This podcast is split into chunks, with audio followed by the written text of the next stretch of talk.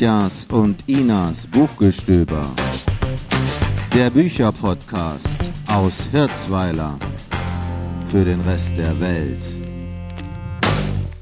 Liebe Zuhörer und Zuhörerinnen, ich weiß nicht, ob ihr es hören könnt, aber es klackert hier so leicht. Das ist ein Glas, in dem sich ein leckeres Getränk mit Eiswürfeln befindet, denn wie bei euch sicher auch, ist es bei uns heute wieder heiß. Diesen Sommer haben wir ja die große Hitzewelle. Und äh, ja, trotzdem oder gerade deshalb haben wir viel Zeit gehabt, etwas Schönes für euch zu lesen und begrüßen euch ganz herzlich zur Folge Zeitreise durch die Jahrhunderte. Wir machen nicht wie sonst eine Zeitreise in die Zukunft, da waren wir auch schon öfter. Heute wollen wir uns mal der Historie widmen und haben drei eigentlich recht dicke Bücher, ja, so ja, kräftige Bücher ja, ausgewählt, ja, ähm, die wir euch gerne vorstellen möchten.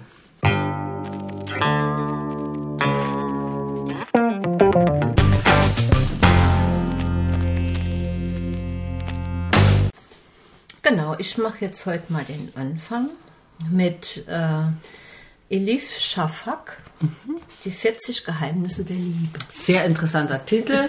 Wir haben das bisschen chronologisch aufgebaut. Also wir beginnen mit diesem Buch von Elif Shafak, weil äh, das spielt so im 12., 13. Jahrhundert. Ja, also vor so ewigen quasi Zeiten. Das, das älteste, also von der Geschichte ja, her das, genau. das älteste. Genau. Den Namen Elif Shafak hat man ja schon gehört. Ich habe äh, noch nichts gelesen, aber so. Ja, ja, das ist auch mein erstes Buch von ihr, aber also sie hat schon etliche Bücher geschrieben. Sie ist eine türkische Schriftstellerin, mhm. ähm, 1971 geboren und hat so, äh, ich glaube, der berühmteste oder bekannteste war das Spiegel der Stadt oder der Architekt des Sultans. Der Architekt des Sultans, ja oder der Geruch des Paradieses, der Bastard von Istanbul. Mhm. Also man merkt schon auch ne, von, den, von den Büchern, wo, wo sie herkommt. Ähm, und sie lebt äh, heute abwechselnd in Istanbul und in London und hat engagiert sich auch politisch. Also ähm, gilt als Gründungsmitglied der European Council on Foreign Relations. Okay, whatever it is. whatever it is, genau. Und wir haben jetzt hier das Buch Die 40 Geheimnisse der Liebe aus dem Kein und Aber Verlag. Ja. Das Buch ist schon ein bisschen älter, ist 2014 erschienen. Ein Taschenbuch mit um die ja, knapp 500, bisschen über 500 Seiten. Und ich finde es sehr schön, weil es hat auch so einen, einen roten ich wollte sagen, einen roten Goldschnitt, aber äh, ist natürlich halt kein Goldschnitt, aber ein so Rotschnitt. ein Rotschnitt. ja. Genau, also es ist auch, hat mir auch so vom sieht sehr hübsch aus vom äh, ja. vom Cover her sehr gut gefallen. Ja, genau. Und worum geht's? Worum geht's? Ja. Die 40 Geheimnisse der Liebe. Ich bin ganz hellhörig.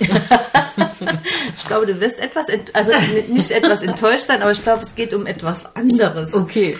Ähm, das ist ein, wie man so schön sagt, Buch im Buchroman.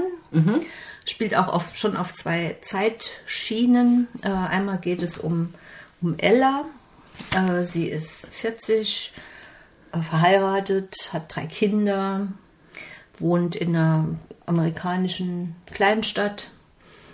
Ähm, ja, ist sollte eigentlich glücklich sein. Ne? So außen sieht eigentlich alles schön aus, aber so ganz glücklich ist sie nicht. Und sie fängt wieder an zu arbeiten als ähm, Gutachterin für Literatur, also für einen Literaturagenten und liest dann im Rahmen ihrer Aufgabe einen Roman. Mhm. Ähm, und darum geht, da geht es um den Sufi-Dichter und Mystiker Rumi. Mhm. Jetzt fragt mich, also irgendwo habe ich auch den ganzen Namen aufgeschrieben.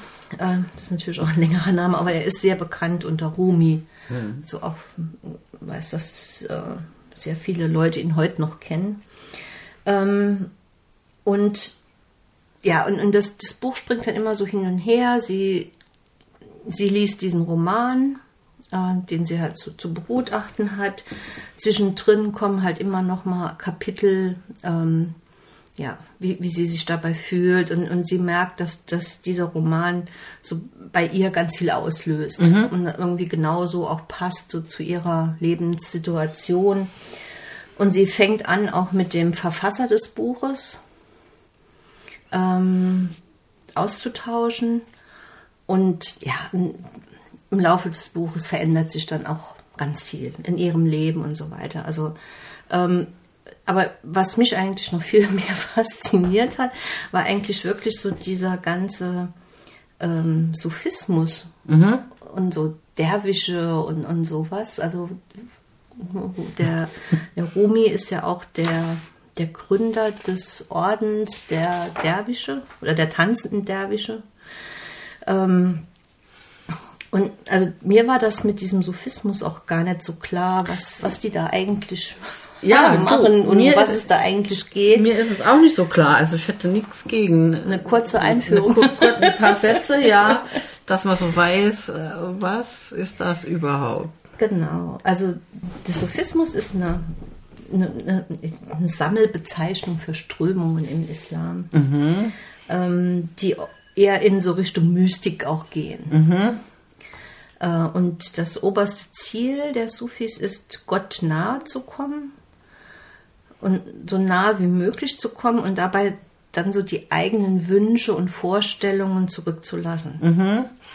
Tanzen die nicht auch irgendwie? Die tanzen, genau, das sind auch diese Derwische, also die, ähm, die drehen sich ja so um die eigene Achse. Man hat bestimmt auch schon mal so Bilder gesehen, Mhm. Ja. haben so weiße, weite Röcke und Ja. noch so ein, so ein Teil da auf dem Kopf. Mhm. Äh, und die drehen sich immer im Kreis und dieses Drehen symbolisiert, ähm,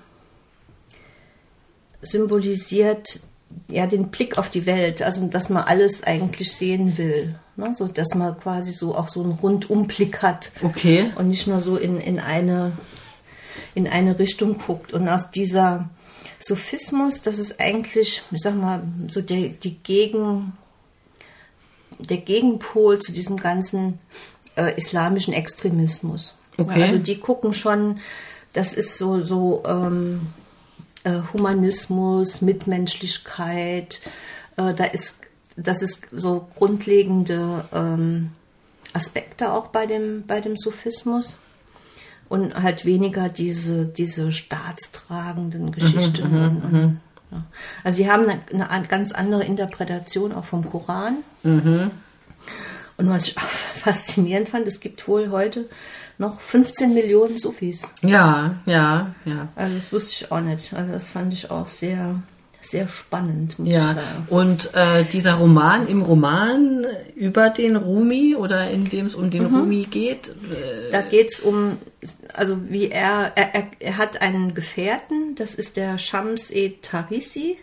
Das ist auch so ein persischer Mystiker und ein Wanderderwisch. okay, Und die zwei treffen sich irgendwann und die zwei, ähm, ja, ergänzen sich perfekt. Das ist so die, die, bei uns würde man sagen, die sind nachher so ein Kopf und ein Arsch. okay, Aber eher im mystischen Bereich. Ja, ne? ja, Also ja. das ist alles sehr, ja. äh, also der, der Rumi ist auch verheiratet, hat Kinder und so. Ja. Also das ist alles, ne? also hat jetzt. Was nimmt denn äh, mehr Platz in dem Buch? Die, diese, diese historischen schon, Erzählungen? Ja, schon die historischen Erzählungen. Ja. Da gibt es auch immer noch mal, also das Buch hat auch so ganz viele kleinere Kapitel, Mhm.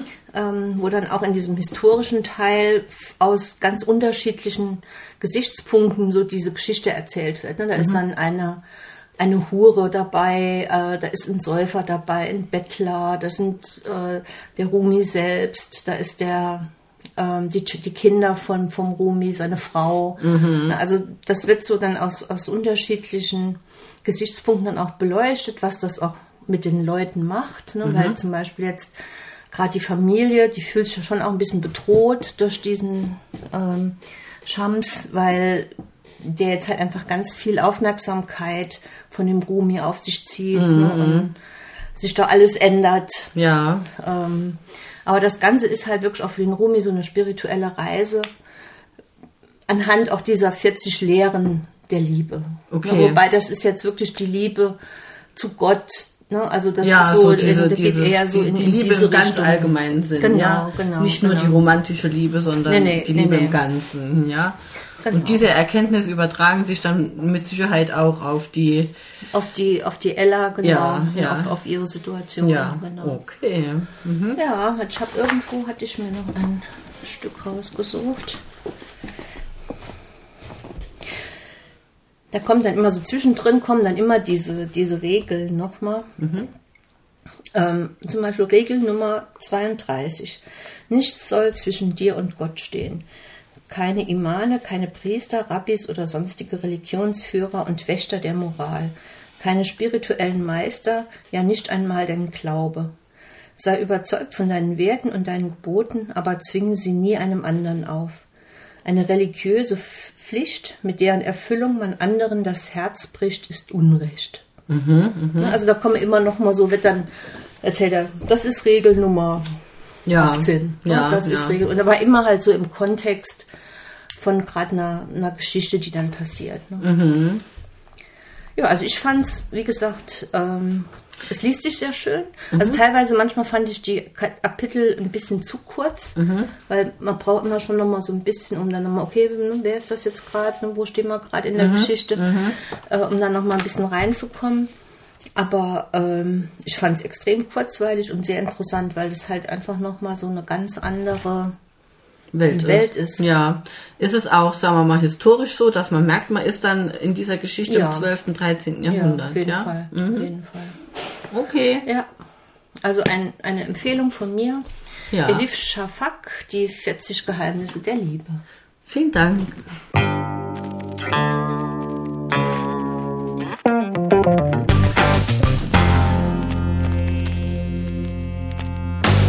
Was du uns mitgebracht hast, ist jetzt auch nicht gerade dünn. Nee, nicht dünn, genau. Das ist das Buch Der dunkle Himmel von der Astrid Fritz und das hat ähm, ja 554 Seiten. Also es ist so ein richtiger typischer historischer Roman. Es ist ein Taschenbuch aus dem Jahr 2022 äh, vom Rowold Verlag. Ja. Ähm, und inhaltlich gesehen ist es ein eher leichtes Buch, würde ich mal sagen. Ähm, die Astrid Fritz ist eine, eine deutsche Autorin. Ich habe ihren Namen vorher noch nie gehört, muss ich ganz ehrlich zugeben. Und war ganz verwundert, wie viele Bücher sie schon geschrieben hat in dem Bereich. Also das sind hier bestimmt 20 Romane. Alles bei Rowold erschienen, alles äh, historische Romane. Eine Trilogie über die Hexe von Freiburg äh, eine Reihe und dann halt noch ganz viele andere historische Romane. Ähm, wie gesagt, also den Namen hatte ich vorher noch nie gehört.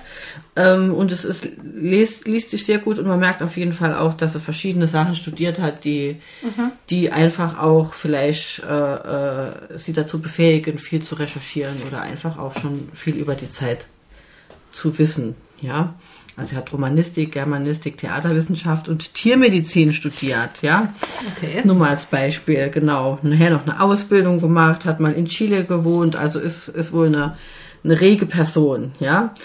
Äh, ja, das Buch hat 500 Seiten. Ich habe gesagt, es ist so ein typisch historischer Roman und meine Aufmerksamkeit ähm, hat das Buch bekommen, weil es auf dem äh, historischen, also auf dem real historischen Ereignis beruht. Und zwar auf einem Vulkanausbruch im Jahr 1815 in Indonesien. Okay. Ja, also ähm, es gab 1815 einen Vulkanausbruch in Indonesien, der sich weltweit ausgewirkt hat. Und der dazu geführt hat, dass der Himmel auch über Deutschland dunkler war als sonst. Ja, das Buch heißt Der dunkle Himmel. Ähm, und das sind also historisch belegte Fakten, dass das der, der kälteste Sommer im Jahr 1816 war äh, in einem ganz langen Zeitraum. Okay. Ja, es gibt hier über den Vulkanausbruch auch vom deutschen Wetterdienst aus du der Abteilung ein bisschen recherchiert. recherchiert aus der Abteilung Klimaüberwachung einen Artikel äh, im Internet über diesen Vulkanausbruch, ähm, wo halt auch diese Heftigkeit beschrieben wird und auch die Auswirkungen auf die Welt. Ja, Ähm, dieser historische Roman orientiert sich daran und spielt in, in Deutschland irgendwo, ja, äh, könnte überall sein, in der Nähe von Stuttgart ist das in dem Fall, ähm, und ist, äh, spielt sich in einem kleinen Dorf ab. Es gibt einen, einen, einen Lehrer, den Friedhelm Lindenthaler, der Schulmeister, ja. Dann gibt's einen Pfarrer, den Karl Unterseer. Und natürlich gibt's äh, auch die Paulina Gutjahr, das ist die hübsche und freimütige Wirtstochter. Ja? Und das ist dann so eine typische Geschichte, die es oft ja so in, in so, so leichten historischen Romanen gibt, ja, das ist so eine Liebesgeschichte. Die würden gern zueinander finden, also dieser Friedhelm, der Schulmeister und die, die Wirtstochter Paulina, aber sie ist natürlich jemand anderem versprochen. Er hat natürlich nicht so die finanziellen Mittel, um jetzt ihren Vater zu beeindrucken. Und da kommt es zu allerlei Verwirrungen innerhalb des Dorfes, bis die beiden dann letztlich nach äh, äh, Stuttgart zusammen äh, flüchten, sagen wir mal, oder es versuchen und wie es dann nachher weitergeht, ob sie dann schaffen, zusammen zu bleiben. Das ist so die Geschichte, die da so drüber gespannt ist und die so die einen so spannungsmäßig bisschen durch das Buch trägt, wenn einem das gefällt. Ähm, wobei ja eigentlich klar ist, wie es dann nachher endet. Ne? Ich meine, Gut. ist so ein bisschen, so, ja, es ist schon ein bisschen genau dieses Genre historischer Roman. Äh, äh, ja, genau. Es wird wenig gemetzelt, es ist wenig Gewalt. Also es gibt ja oft so Romane aus dem, aus dem Spätmittelalter, die so äh, ganz brutal sind. Ja, das ist hier überhaupt nicht. Was hier halt äh, das Interessante ist, weshalb ich das auch tatsächlich gelesen habe, ist diese Beschreibungen, was halt alles passiert aufgrund dieses Vulkanausbruchs. Ne? Die, die Leute, die wissen das ja nicht. Die, die sehen nur, äh, dass, dass das Wetter verändert sich, aber sie wissen nicht warum. Weil sie natürlich ganz weit weg sind von, vom Platz des Geschehens. Aber tatsächlich haben sich die, diese äh, Rauchpartikel und alles, was so ein Vulkan ausspuckt, bis in die, also ganz bis in die höheren äh, atmosphärischen Schichten äh, äh, gebracht und äh, sich weltweit verbreitet. Nicht an jeder Stelle gleich. Also es gibt Berichte aus Nordamerika, wie gesagt aus Europa, von, äh, von Regen, von Hagel, von Schnee, selbst im, im, im Sommer. ja. okay. Also äh, und von anderen Gegenden in der Welt zu der Zeit war gerade das Gegenteil der Fall. Ja, also es hat sich alles so ein bisschen verschoben. Das ist ja auch oft so ein Thema von uns, dass sich das Klima manchmal aufgrund gewisser Ereignisse so ein bisschen ändert. Ne? Und hier geschieht das halt alles sehr schnell, weil es ist ja ein, ein eruptives Ereignis. Ja. Ähm, die Menschen damals, die waren sowieso schon gebeutelt ähm, durch die napoleonischen Kriege, die kurz vorher waren. Also die, die Bevölkerung war quasi schon personell ein bisschen ausgeblutet. Die Jahre vorher gingen auch schon eher Richtung kühl. Das heißt, das Saatgut war einfach minderwertig und nur, nur äh, nicht ganz ausreichend vorhanden. Und dann kam noch dieser Sommer. Die Leute konnten nichts aussehen, sie konnten nichts ernten. Und äh, in der damaligen Zeit war das eine absolute Katastrophe, ja, weil ja es kam ja nicht sonst woher irgendwas. Ne? Und äh, die gesellschaftlichen Entwicklungen, die damit einhergingen, sind hier sehr gut auch eingebunden. Da geht es dann drum, dass äh, Armenhäuser gegründet werden oder dass dieses Prinzip der Suppenküchen, ja, das wurde okay. in dieser Zeit erfunden, dass auch die Kirchen angefangen haben, noch stärker als zuvor, wirklich äh, äh, strukturiert und organisatorisch äh, dieses Thema, ja, Ja, dieses ja. Thema in den Mittelpunkt zu stellen. Ne? Also das äh, war mir so nicht bewusst, dass das so, so Zusammenhänge hat ne? Mhm. mit diesem Vulkanausbruch. Ja, ähm, die Leute ähm, haben viel philosophiert, was passiert sein könnte, ja, ähm, und haben dann irgendwann ähm, auch mitgekriegt, dass es da vielleicht eine Ursache gibt.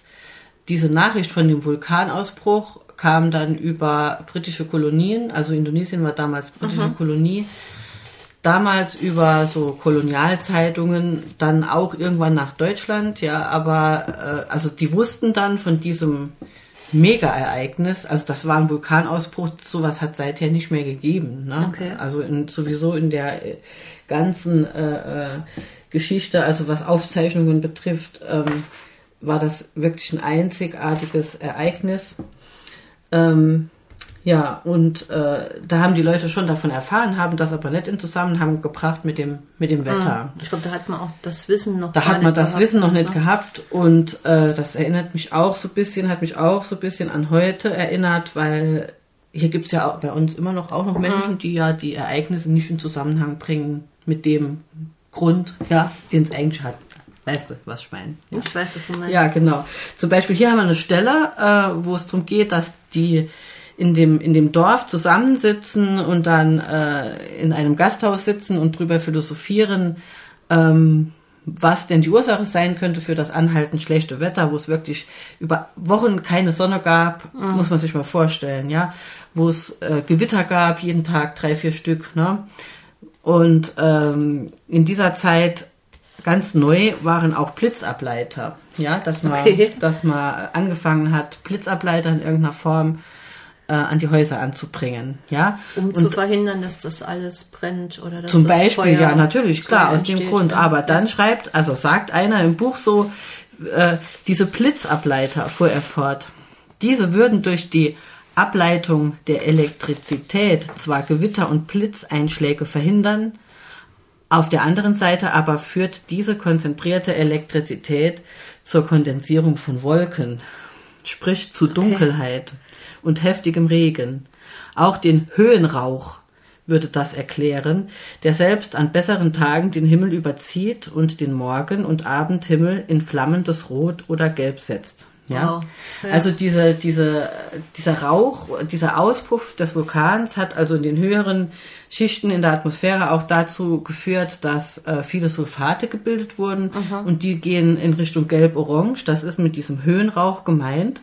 Und man hat auch ähm, Zusammenhänge, also manchmal wird das erwähnt, ob das jetzt wissenschaftlich wirklich so zeitlich im Zusammenhang ist, das kann man natürlich, ist ja Spekulation, dass diese ähm, in der Kunst, ja, gab so drei, vier berühmte Maler, Caspar David Friedrich und so, diese, die auch gerne Sonnenuntergänge gemalt haben, die so in dieser romantischen Zeit, die so ganz speziell gelb, rot, fast, also für unser heutiges Auge sehr kitschig waren, ja, wo man jetzt im Nachhinein sagt, das könnten, könnte auch ein Einfluss dieser Sache gewesen sein, dass äh, der Himmel getrübt war in einem gelblichen Licht, das ist öfter beschrieben worden und die das dann halt so gemalt haben. Ah ja, sehr, das wäre interessant. Ja. Ja, ne? Ja, und dann gibt's noch einen, der sagt dann, der ist, das mit der Elektrizität ist Unsinn, sagt der, der sagt, eher schon folge ich den Ausführungen des Physikers Chladni. Seefahrer haben nämlich berichtet, dass in den zirkumpolaren Gewässern des Nordens ein unerklärlicher Klimawandel stattgefunden haben muss. Sie fanden vor Grönland turmhohe Eisbarrieren vor und ausgedehnte Flächen die nach Süden driften. Genau darin sieht Chladni die Ursache für die Abkühlung in Europa. Die nach Süden driftenden Eisberge beginnen zu schmelzen und entziehen dabei der Luft den Wärmestoff, der in unseren Landen nun gefehlt hat. Das Ergebnis, es war im Sommer so kalt wie sonst im Herbst und Winter. Was wiederum bedeutet, ist der Schmelzprozess zu Ende, kommt das Wetter auch wieder in Ordnung. Ja, also Okay, also die haben dann schon viel, wie du sagst, philosophiert, Philosophie. oder geraten. Ja, so ist es in dem Buch dargestellt und ich denke mir, dass das auch so war. Ne? Wenn Ereignisse geschehen in der Natur, die der Mensch nicht versteht und man hat keine Erklärungsmodelle, dann sucht man sich welche.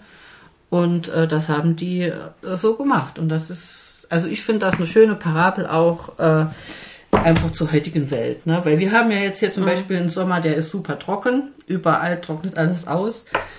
Und es gibt immer noch Leute, die irgendwie sagen, oh ja, früher war es auch schon heiß. Ne?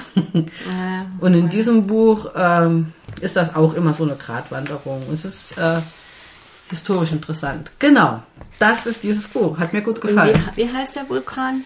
Ach, kann, man der den, kann man den aussprechen? Ja, der heißt Tambora. Ah, das geht ja noch. Vulkan also nicht so Tambora. wie diese isländischen. Nee, nee, nee, genau, genau. Also das war im April 1815 auf der indonesischen Insel Sumbawa. Okay. Und der Vulkan hieß Tambora. Sehr schön. Ja. Genau, das war das Buch von Astrid Fritz, Der dunkle Himmel. Vielen Dank.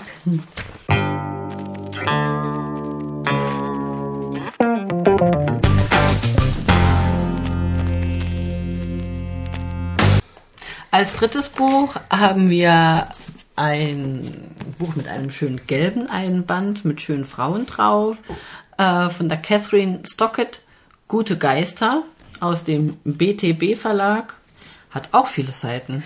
Knapp 600 Seiten. Wow. Also wir haben es jetzt schon so gesteigert Ja, von, der, ja. von der Seitenanzahl. Genau, und wir kommen auch, wie gesagt, aus dem Zeitlich. 12. Jahrhundert, waren wir jetzt im 19. Jahrhundert und Und jetzt, jetzt, kommen wir in die 1960er Jahre. ja, ist auch schon eine Zeit her, ne? Genau, also manche kennen vielleicht auch das, das Buch schon, also es ist halt auch schon ein bisschen, ein bisschen älter. Das muss ich schon mal gerade gucken.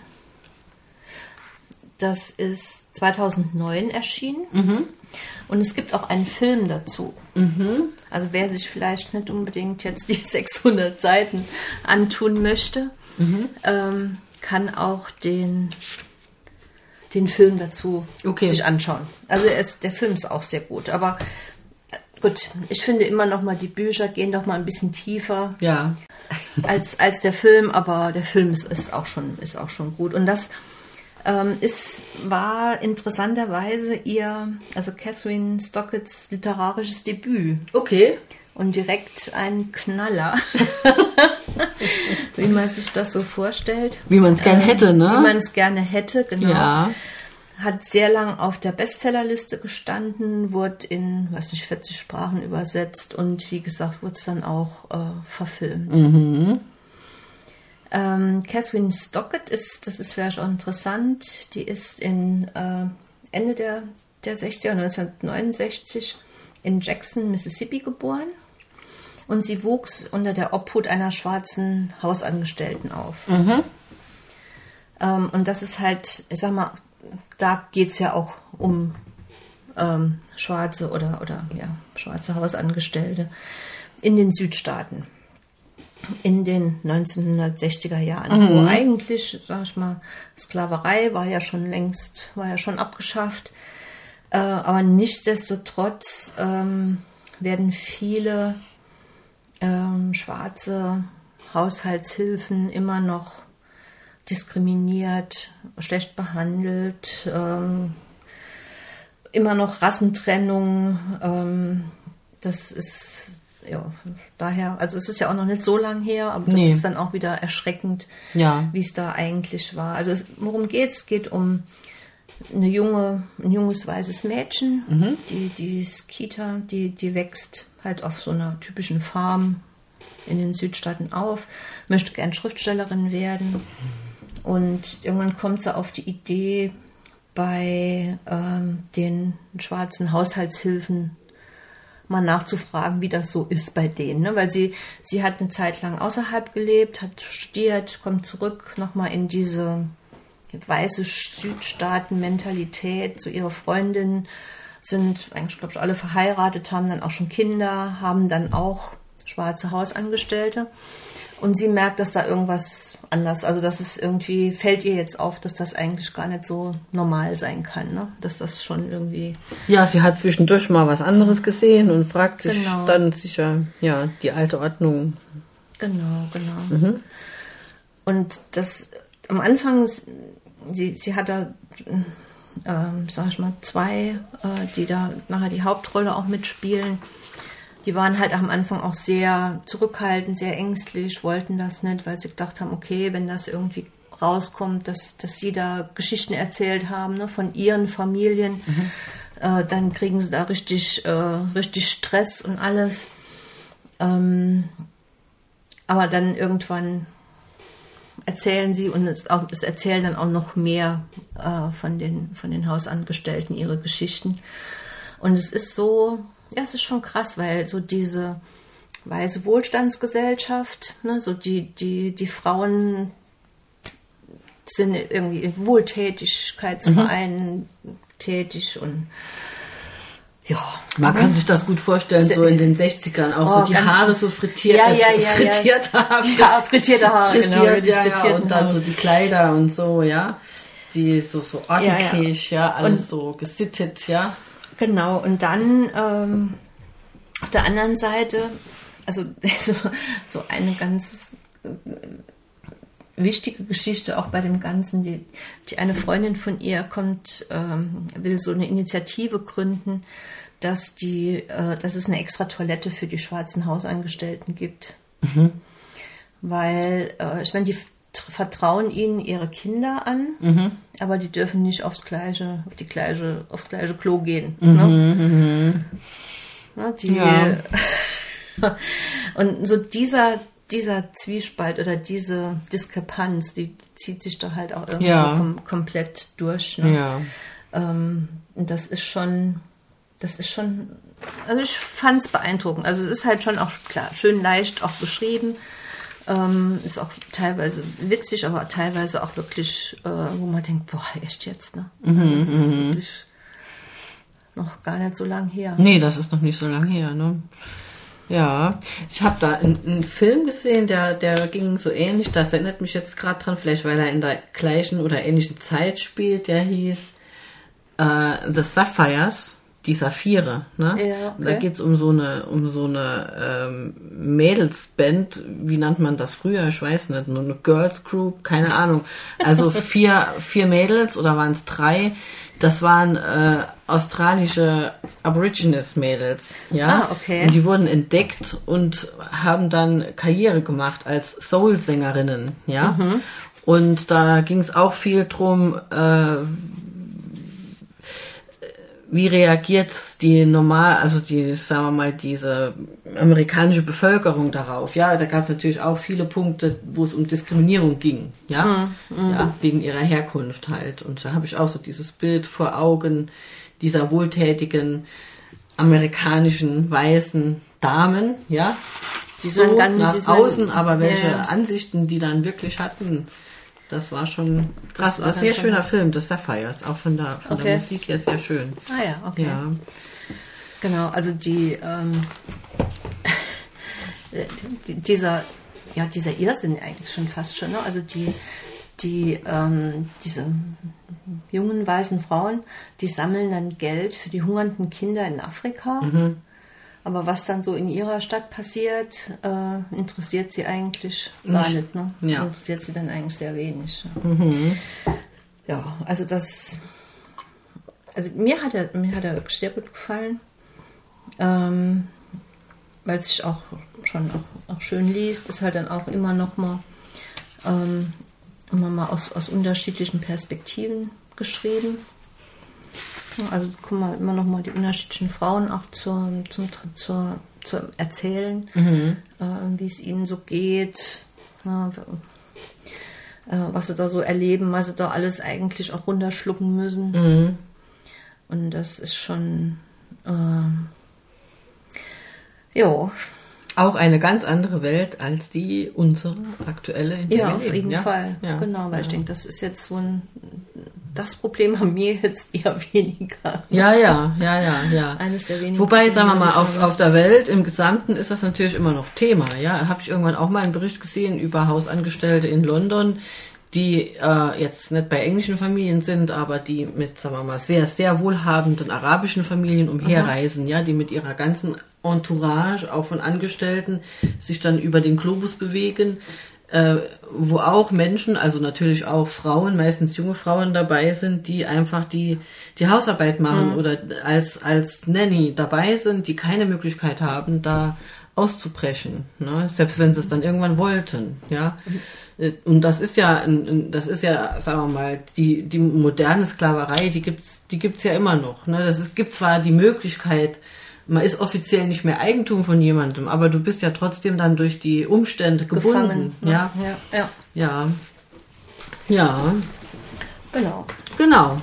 Da haben wir heute drei sehr unterschiedliche Bücher für euch gelesen. Ja, ich hoffe, ihr äh, findet was, was euch auch gefällt. Und dann sagen wir Danke fürs Zuhören bei der Zeitreise durch die Jahrhunderte. Dankeschön. Tschüssi. Und tschüss.